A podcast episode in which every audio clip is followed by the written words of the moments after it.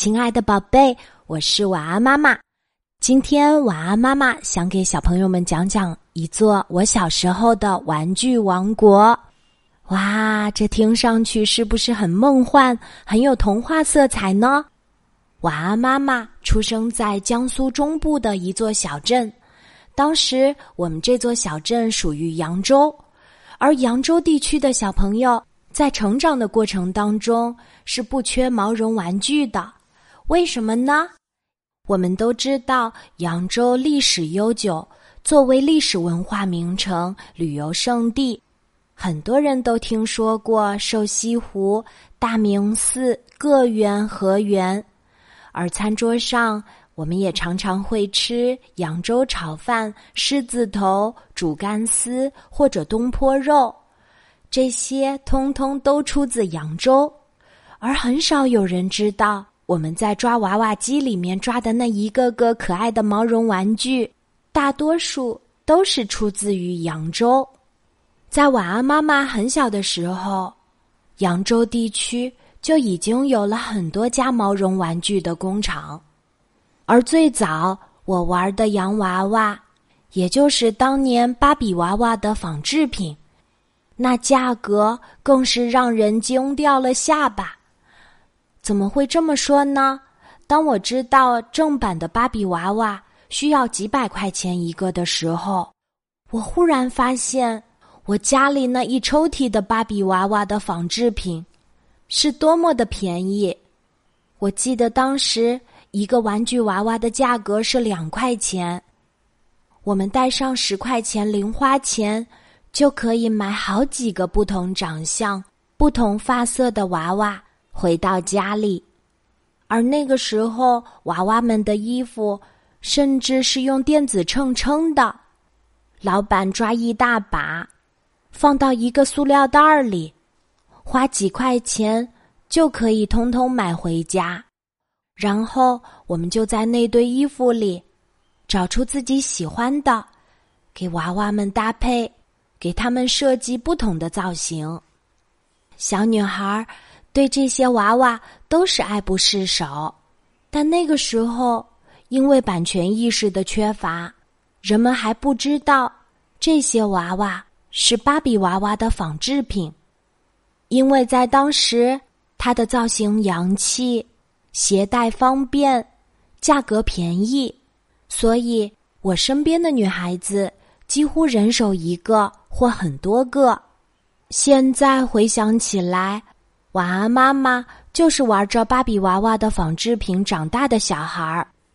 那些芭比娃娃的仿制品，也成为了晚安妈妈童年时代的一段美好回忆。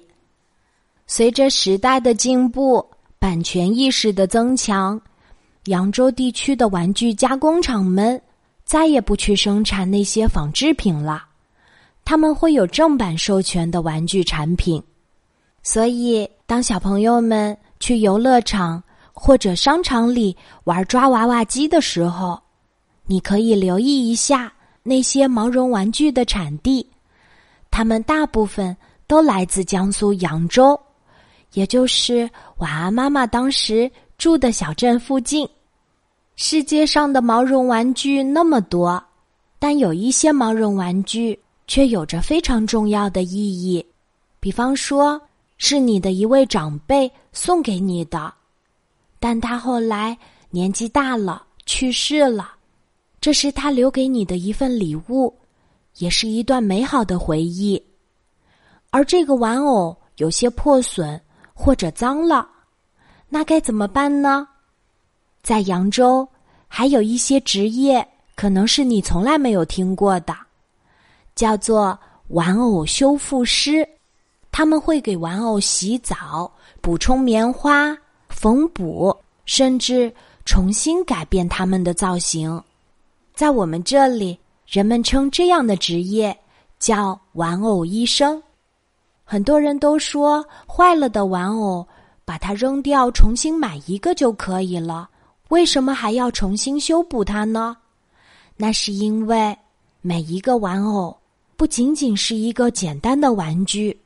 它可能承载了很多的情感和记忆，所以晚安妈妈觉得，从事这个职业的人相当了不起。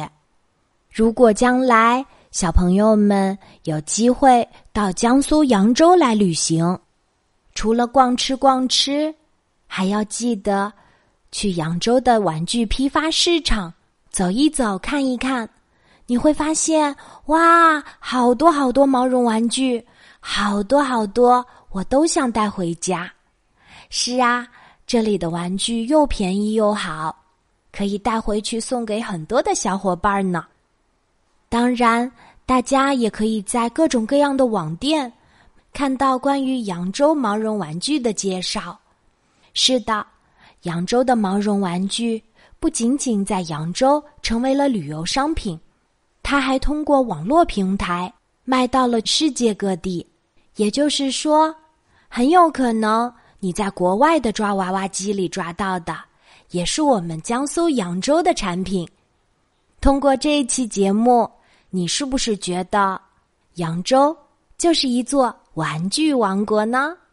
而晚安妈妈小的时候，我住的这座小镇，刚好就在这座玩具王国里哦。